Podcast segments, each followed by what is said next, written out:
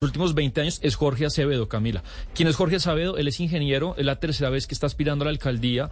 Eh, él eh, tiene 47 años, se lanza por el movimiento Cúcuta, todos por Cúcuta, por firmas, y como yo le dije, pues parece ser que es la alternativa, el que tiene más opciones de vencer a los partidos tradicionales que tienen como esperanza al señor Jacome, y pues detengo este pato al doctor Acevedo en línea. Muy buenos días, candidato.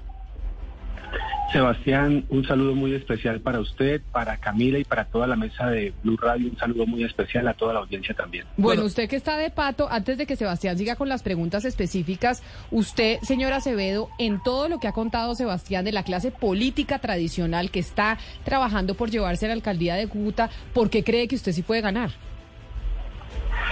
Porque conozco la ciudad, eh, paso a paso. He sido candidato a la alcaldía de Cúcuta tres veces. Esta es eh, la, cuarta vez en la que estoy eh, aspirando. Hemos eh, hecho muchas caminatas, hemos, las campañas las hemos basado mucho en el diálogo público, en hablar con la gente, en ir a los sectores. Acabo de ser concejal de Cúcuta, que era creo que algo que pues la vez pasada perdí las elecciones contra el actual alcalde y eso me el estatuto de oposición me da la oportunidad de ser concejal y por eso pues tuve la oportunidad de ser concejal y de hacer parte de la comisión del plan de desarrollo del primer año, de la comisión de presupuesto. Fui director de bienestar social, director de desarrollo social, encargado del CISBEN, de muchos temas sociales en la ciudad de Cúcuta y creo que eh, llegó la hora. Yo creo que esta vez sí, con la bendición de Dios. Candidato Acevedo, ahorita contábamos que es su tercera oportunidad. En las pasadas usted sacó más de 90 mil votos. Quiero que nos explique un poco cómo es esa dinámica de hacer eh, política contra todos los partidos tradicionales. ¿Cómo es eso que se unen al mismo tiempo? La U, Cambio Radical, Partido Liberal, Partido Conservador, elección tras elección para apoyar a la misma persona. ¿Cómo funciona eso allá? en, este, en este momento están unidos el Partido Liberal, el Partido La U y el Partido Conservador eh, alrededor de un candidato eh, que es Leonardo Jacome, que, es el candidato de, Ramiro Suárez, quien nos logra integrar a todos. Por parte de Cambio Radical están apoyando a César Omar Rojas, exalcalde de Cúcuta, y nosotros vamos por, por firmas, por un grupo significativo de personas que se llama Todos por Cúcuta. Recogimos 107 mil apoyos eh, que fueron avalados por la registraduría, totalmente independientes cinco avales y con el apoyo de la gente, con el cariño de la gente y estamos dispuestos, gracias a las redes sociales, gracias a los medios de comunicación, gracias a las oportunidades tecnológicas que hay hoy, eh, vamos a, poder transmitir nuestros mensajes, hacerlos llegar a cada rincón de la ciudad y que los cucuteños tomen las decisiones de acuerdo a las propuestas, de acuerdo a las hojas de vida. Entonces es apoyados un poco en la tecnología y en el conocimiento de la ciudad. Candidato Acevedo, le quisiera hacer una pregunta sobre su propuesta, eh, sobre un tema pertinente que es un gran eh, problema en Cúcuta y es la explotación sexual de migrantes. ¿Usted qué tiene contemplado para atacar ese flagelo y para proteger a las mujeres? Mire, yo le voy a contar que en este, en este, en esta zona de frontera hay una problemática muy grande y es la existencia de alrededor de 40 trochas entre dos puentes que no tienen una distancia de más de 8 kilómetros. Eh, ahí, en ese sitio, en las trochas, se ocupa la mayor cantidad de fuerza pública de la ciudad. Si esas trochas no existieran, nosotros tendríamos una tranquilidad muy grande, muy eh, tendríamos, podríamos eh, deshacernos de una problemática social muy fuerte que tiene la ciudad de Cúcuta. En esa trocha se violan los derechos humanos, se mata, se secuestra, se, se extorsiona, ahí pasa de todo.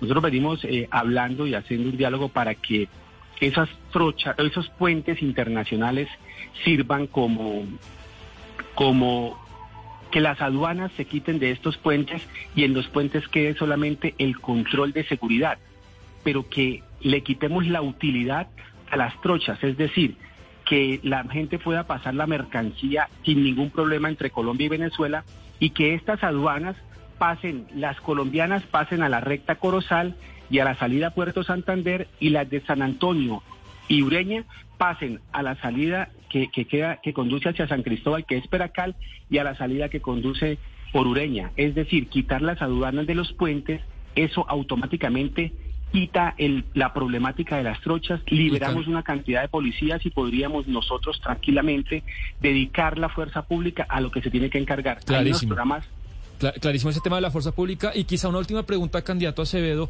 y agradeciéndole el contacto. El tema de la informalidad en Cúcuta es histórico. Está primera, segunda o tercera, casi siempre en los listados. Y hoy que el desempleo está subiendo, que está bajando, ¿cuál sería su propuesta más importante para que Cúcuta abandone esos puestos de la ciudad con más informalidad del país?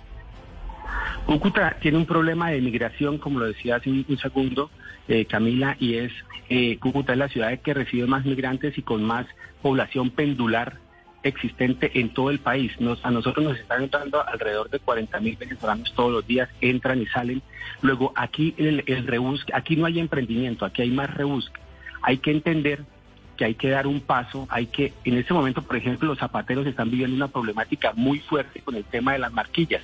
Quiero que sepan que en Colombia, de la cantidad de marquillas que entran a Colombia, de la cantidad de marquillas que se producen en Colombia, el 95% o el 90% son producidas en Cúcuta. Cúcuta maneja unos índices de inseguridad muy fuertes y muy altos. Nosotros en este momento la policía, la Polfa y la DIAN están haciendo unos ataques fuertes a los zapateros y lo que están haciendo es generar y aumentar los, la inseguridad porque generan mucho desempleo. Una fábrica que atacan, automáticamente salen 100, 120 empleados que, que 120 familias con necesidades. Entonces, hay que hacer un diálogo con el gobierno nacional para que no en este momento, en este momento, nos den un tiempo para hacer una transición a la legalidad de estos empresarios, para apoyarlos en la legalidad, para apoyar a estos zapateros en, el tema de las marquillas, en el tema, en el tema de que se tengan sus propias marcas, en el tema de una escuela, de, de una de una escuela taller, una mega escuela taller que permita respaldar sus pedidos eh, en cantidades que se hacen en las mesas de trabajo ellos, por ejemplo, los zapateros en la ciudad de Cúcuta les hacen unos pedidos de 60 mil, 70 mil pares de zapatos y no tienen cómo respaldarlos. Hay que crear una escuela taller en Cúcuta que simule una megafábrica donde se esté capacitando constantemente a los empresarios, donde les demos a los cucuteños, a las empresas cucuteñas, toda la mano de obra suficiente y que en esa empresa se pueda responder a esos, a esos grandes pedidos. Y a través de esa escuela taller irlos, irlos pasando de la ilegalidad de las marquillas de la, de, la falsificación de marquillas a sus propias marcas, pero tiene que ser un proceso transitorio, porque si nos atacan a los, a los empresarios cucuteños que hoy se dedican a las marquillas, pues es que quiero decirles que el 95% de la fabricación de Colombia es en Cúcuta. En Cúcuta hay más de 40 mil empleados en las fábricas de calzado. Hay que hacer un proceso muy suave y con mucha, con mucha, con mucha responsabilidad.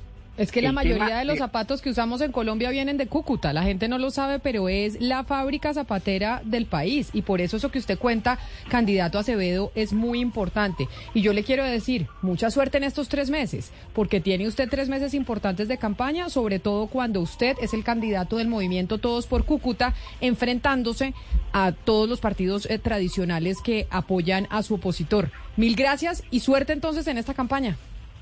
Camila, muchas gracias a toda la mesa de trabajo. Sebastián, muchas gracias y a toda la audiencia un saludo especial. Un saludo especial es Jorge Acevedo, candidato a la alcaldía de Cúcuta del movimiento Todos por Cúcuta. Nos vamos con las noticias del mediodía y posteriormente Estaremos hablando con el ministro de Hacienda y estaremos también hablando con eh, la senadora, la doctora Marta Peralta Epiyú, a propósito de lo que hablábamos ayer sobre la licencia de maternidad. ¿Se puede renunciar o no se puede renunciar en Colombia a la licencia de maternidad?